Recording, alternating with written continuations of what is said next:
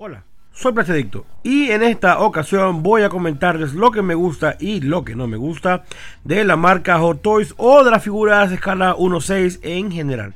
Así que comencemos. Antes de comenzar oficialmente, quería comentarles que cuando uno se refiere, o yo me refiero a Hot Toys, en general me refiero a marcas escala 1.6 o que tienen una altura promedio de 30 centímetros o 32 centímetros o algo así. Porque existen otras marcas también muy reconocidas que eh, tienen este tipo de figuras eh, de, de, este tipo de calidad, como Sideshow, como Enterbay, inclusive otras marcas como Strong Collectibles han publicado o han puesto afuera al mercado figuras de esta misma escala. Solamente que Hot Toys es como la emblemática, la más reconocida y es la que se usa para básicamente ejemplificar lo más top de esta escala, por así llamarlo. Entonces, eh, básicamente quería dejar eso allí sobre la mesa porque me voy a estar refiriendo mucho a Hot Toys, pero en verdad todos mis comentarios aplican a todas estas marcas, en realidad aplica a la escala en general y a estas figuras que obviamente tienen alguna marca registrada que son legales con licencia, porque evidentemente existen muchas otras figuras eh, que son como de licencias dudosas, de marcas piratas que también tienen mucha calidad, pero yo no me voy a referir a eso porque en verdad no he comprado todavía una, así que yo prefiero no meterme allí en ese, en ese paquete, pues. Entonces, bueno, ya habiendo aclarado eso, creo que es momento de comenzar. Y básicamente comencemos por la escala. Lo que menos me gusta de esa línea o de esa línea de figuras es la escala. Y no es porque sea una escala mala, básicamente son gustos personales, pero para mí esa escala tiene muchos, muchas cosas que no me favorecen. No voy a decir problema porque evidentemente no son para mí. Y la primera es que el espacio ocupan mucho, mucho espacio. Son muy difíciles de exhibir, guardar, apilar, como quieran llamarlo, como quieran ustedes coleccionar. Se me hace bastante complicado porque menos figuras ocupan mucho espacio. Además vienen con una base, eh, no sé. En mi caso, que me gusta coleccionar más de una línea, más de una propiedad, más de un personaje, que me gusta coleccionar bastantes cosas, siento que me va a restar mucho espacio, no solamente físico, sino también presupuestario, para poder seguir coleccionando. Y por eso es que siento que veo que mucha gente compra figuras y a los seis meses las está vendiendo eh, en los grupos especializados de escala 1.6, sobre todo de de Hot Toys y todo eso. Y siento que por eso hay una alta rotación. A mí en verano me gusta eso de estar vendiendo cuando compro una figura, eh, digamos que de un precio considerable, es porque he tomado una decisión consciente de que la voy a mantener en mi colección por cierto tiempo eh, mínimo. O sea que siento que llena muchas necesidades eh, coleccionistas, por así llamarlo. Y que es una compra que la voy a justificar de esa manera. Pues es algo que me la quiero, que me gusta el personaje, o que me gusta mucho el diseño, o que me gusta mucho la marca, o lo que sea.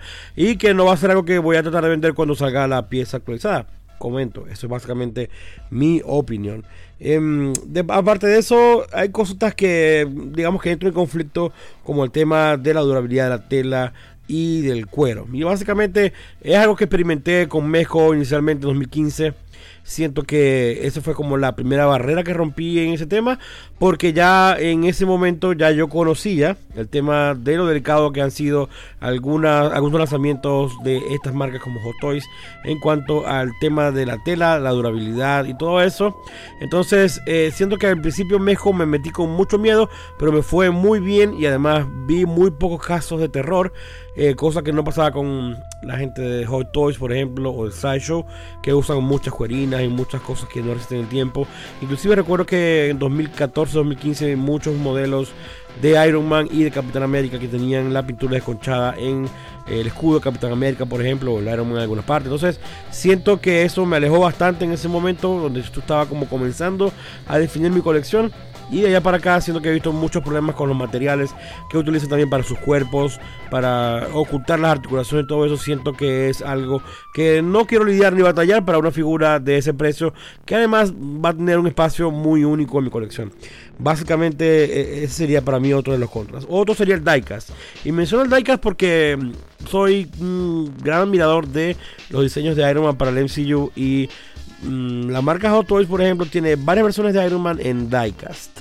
Lo cual bajo mi punto de vista y de mi experiencia con el diecast, en mi opinión, puede ser un arma doble filo, puede ser muy bueno si se hace de buena manera o muy negativo si se hace una figura completamente o con mucha cantidad de diecast en ella. Por ejemplo, las figuras Comic Cave Studios para su línea Omniclass de Iron Man del MCU eh, de escala 1.12 son 75% diecast, algunos tienen partes eh, con LEDs y luces y todo.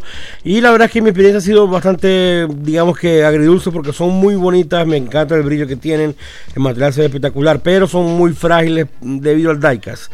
El diecast hace las figuras mucho más pesadas, estas aguantan, son menos resistentes a caídas, además que las articulaciones eh, hechas en diecast o con diecast alrededor se van aflojando mucho por el tema del peso y todo eso. Entonces es algo que yo preferiría evitar Sí se pueden hacer de plástico con una pintura, digamos que simule muy bien el metal. Entonces, es algo que yo evitaría figuras de diecast, sobre todo tan grandes como em, figuras de escala 1.6 de Hot Toys o algo así. Si tienen mucho diecast, eh, yo creo que yo las evitaría. Si tienen algo, algunas partes, yo creo que es más aceptable. Alguna parte de la armadura, un casco, alguna, algo que sea eh, necesario que sea diecast, estaría chévere.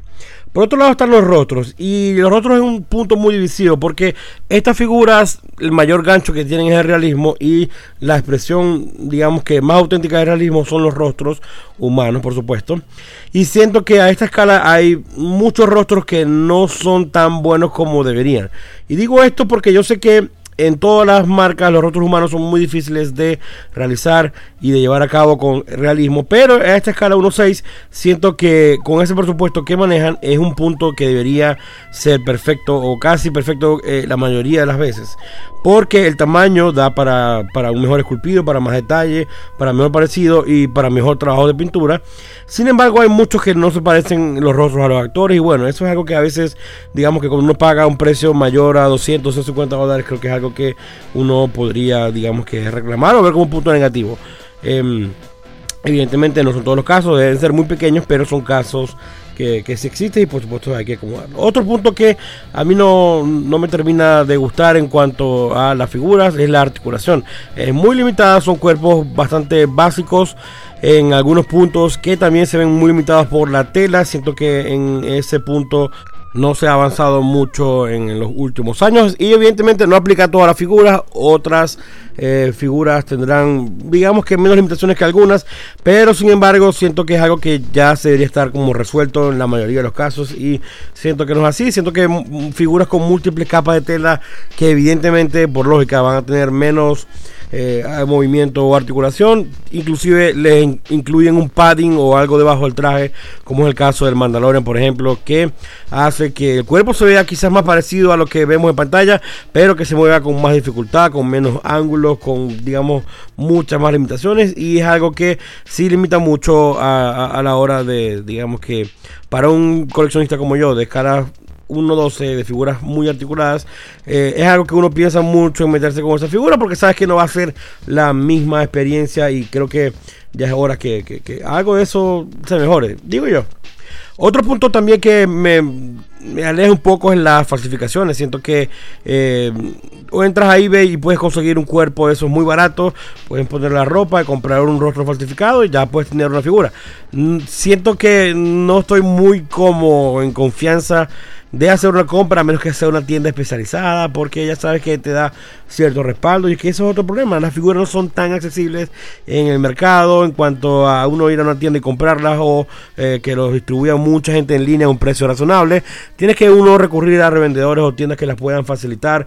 Eh, siento que la única forma de estar digamos que seguro que una pieza original sería comprarlo directamente con la gente de Sideshow, la gente de Hot Toys o esa gente directamente de su compañía. Y creo que no todo el mundo tiene acceso a ese tipo de compras, pero no es tampoco nada complicado. Es algo más personal que otra cosa. Sin embargo, siento que bueno, quizás porque son artículos de lujo no se venden en todos lados, pero bueno voy a tener artículos de lujo. Siento que el precio evidentemente da como para una restricción bastante fuerte en cuanto a la cantidad de figuras que uno puede comprar sin evidentemente vender las anteriores. Y mm, es algo que a mí como coleccionista me limita porque yo siempre voy a querer comprar una figura que salga de un personaje que me interese, pero no tener espacio ni tener dinero porque estar pagando una que viene en camino por otro, siento que eh, a mi opinión me limita bastante. Entiendo que hay coleccionistas que no tienen ese tipo de hábitos, que coleccionan, digamos que más restringidos, están bien con tener 10, 15 piezas en su colección y ya, no hay ningún problema. Pero ese no es mi caso y si estás oyendo esto seguramente tampoco sea el tuyo. Ya por último quiero tocar el tema un poco más delicado para mí en cuanto a las figuras Hot Toys, sobre todo, aunque engloba toda la general. Y es los coleccionistas de estas líneas. Siento que es una imposición social dentro de los grupos de coleccionismo que la máxima representación de un coleccionable es un Hot Toys. Y yo sé que estoy hablando de un grupo muy, pequeño, no toda la gente que colecciona este tipo de figuras piensan y se comporta de esta manera, pero siento que mm, cualquier otra cosa la ven por debajo, la menosprecian. Y siento que es un pensamiento algo que no va con mi línea de coleccionar, ni mucho menos con mi línea de pensar. Entonces siento que cualquier cosa que se le acerque al precio o a la escala de Hot Toys, que no sea escala Hot Toys, que tenga un precio similar, entonces van a decir no vale la pena porque una Hot Toy cuenta eso. No siento que una Hot Toy sea precisamente el punto de comparación de calidad-precio, sobre todo em, habiendo ahorita tantas compañías con escalas más pequeñas que están haciendo productos increíbles. Entonces siento que eh, las comparaciones deben hacerse un poco más justas, por lo menos si decir que un Buster de Figuarts cuesta tanto dinero, decir no, porque con eso me compro un Hot Toys. Bueno, pero no te compras el Buster de Hot Toys. O sea, siento que las, las comparaciones hay que hacerlas como un poco más ceñidas a la realidad de la figura y no tanto al presupuesto como tal, porque sí deben haber Hot Toys que cuestan muy económicos, pero no son tan buenas. Como también hay muchas figuras de escala 1-12 que tampoco son tan buenas. Entonces, siento que eh, hacer eso es un poco negligente a la hora de comparar eh, figuras. Y siento que decir como que para eso se compran unas Hot Toys, ya para mí es básicamente un chiste. Y siento que es algo que, superé, pero por mucho tiempo me, daba como molestia o incomodidad cuando siempre se traía el tema de la comparación eh, de los precios por las Hot Toys, porque no a todo el mundo le interesa comprar unas Hot Toys. Hay gente que prefiere comprar otras figuras más pequeñas quizás, que a lo mejor cuesten un poquito por debajo o menos, pero que les ofrezca algo que les guste más. Entonces, siento que a veces el coleccionista se deja llevar mucho por las tendencias de eh, lo que se ve bien, lo que se ve mejor, lo que coleccionan, para establecer eso como una barra de, digamos que de objetivo, donde esto es lo cumbre y todo lo demás se va a hacer comparado con esto. Muy similar al caso las escalas con Marvel Legends, donde todo el mundo quiere que Marvel Legends sea una escala y todo el mundo compara la escala 1.12 con las figuras de Marvel Legends. Entonces, ese básicamente era mi punto y es como para cerrar lo que no me gusta de estas figuras 1.6, Hot Toys, Enterbay, como quieren llamarlo. Entonces, me preguntarán, pero ¿por qué hablas de esto? O sea, bueno, hablo de esto porque yo no colecciono escala 1.6, pero sí tengo figuras 1.6. Yo digo que no colecciono 1.6 porque tengo como 10 o 12, mentira, tengo menos de 10, de hecho. Pero siento que mm, no es algo que esté comprando activamente, tengo como que uno que otro personaje, pero no tengo como una gran colección ni continúo activamente con esa colección. Entonces, la verdad es que tengo figuras como el Superman de Christopher Reeve de la película del 78. También tengo la versión Evil de Superman de Superman 2, también de Christopher Reeve, porque siento que es uno de los esculpidos de rostro que le ha quedado más increíble. Igual tengo el Iron Man Mark 3 de Diecast, ahí es donde viene mi experiencia con el Diecast y todo el tema de las figuras 1.6. También tengo el T800 de Terminator 2 de X10, me encanta esa figura. Ahí donde viene mi miedo con el cuero, la verdad es que tengo mucho miedo con ese traje. El Nightmare Batman de BBS, ahí donde viene mi experiencia con las capas de tela y la restricción en la articulación. Y tengo el Mandalorian del traje marrón de la primera temporada y también el Beskar Deluxe de la primera temporada. Y ahí donde viene mi experiencia con los sobre cuerpos que le ponen encima del cuerpo, los padding o como quieran llamarlo, rellenos, para que el cuerpo tenga cierta forma que también impiden la articulación. Y esos Hot Toys, pero también tengo una de Enterbay y un Tyler Durden de Fight Club. Tengo la versión que es como cabeza rapada porque me gusta bastante. Siento que en ese aspecto, eh, estas figuras que tengo básicamente me gustan mucho, mucho por la estética. Salvo Superman, que tiene una buena, muy buena articulación. El resto de las figuras son figuras muy limitadas articuladamente, pero se ven increíbles. Lucen muy, pero muy bien. Tienen accesorios espectaculares. Y, e, eso básicamente es algo que me gusta mucho de Hot Toys y lo comparo con México. Tiene accesorios brutales con mucho detalle, que tienen movimientos prácticos que la verdad están muy, pero eh, muy detallados y que lucen muy bien, lucen muy real y son unas buenas partes acompañantes a eh, figuras tan detalladas y tan hermosas. La verdad que también siento que muchas de ellas, por ejemplo, Iron Man tiene un rostro de la máscara increíble, el Terminator también eh, se ven increíbles, se ven muy realistas y son esos casos donde al igual que el de Christopher Reeve, de Superman tienen esculpidos fenomenales, donde siento que han alcanzado como el mayor realismo posible a esta escala, eh, son como el otro espectro, espectro opuesto al que comentaba anteriormente, no se parecen. Estos casos, en mi opinión, se parecen bastante, son muy notables, siento que es como que el punto más resaltante de la figura. Por otro lado, también siento que en esta línea hay, mm, estas líneas del Carbono 6 hay muy buena, digamos que presencia de personajes. Todas estas marcas que comenté, em, digamos que cubren un buen rango de personajes interesantes, siendo como Hot Toys, por ejemplo, tiene muchas figuras de cine, de Marvel, de DC, tiene figuras de, Star Wars, mientras que otras como Enterbay tienen figuras de personajes un poco, digamos que de cine, pero más de culto, como tienen que ser un Carlitos Way, tienen figuras del Padrino, tienen figuras de Fight Club, como recién comenté. O sea, tienen figuras quizás de películas que no son tan blockbusters, pero que son de mucho interés cultural para muchos coleccionistas. Entonces ahí está como esa parte eh, cubierta. También cierto, siento que... Mm, eh, tienen parte, tienen figuras de jugadores de básquetbol de la NBA que son también muy interesantes. Y por el lado del Sideshow tenemos también muchas figuras de cómics, muchas figuras interesantes por ese lado. Entonces siento que eh, dentro de todas las marcas está muy bien segmentado el mercado de los personajes y todo eso. Y es bastante interesante eh, entrar a una línea de ese tipo donde hay como que bastante de donde escoger. Y hay, digamos que sí hay limitaciones, pero eh, eh, como todas las líneas es como cuestión de tiempo de que entren a otras compañías, a otras licencias. Y eso la verdad que es muy, muy emocionante.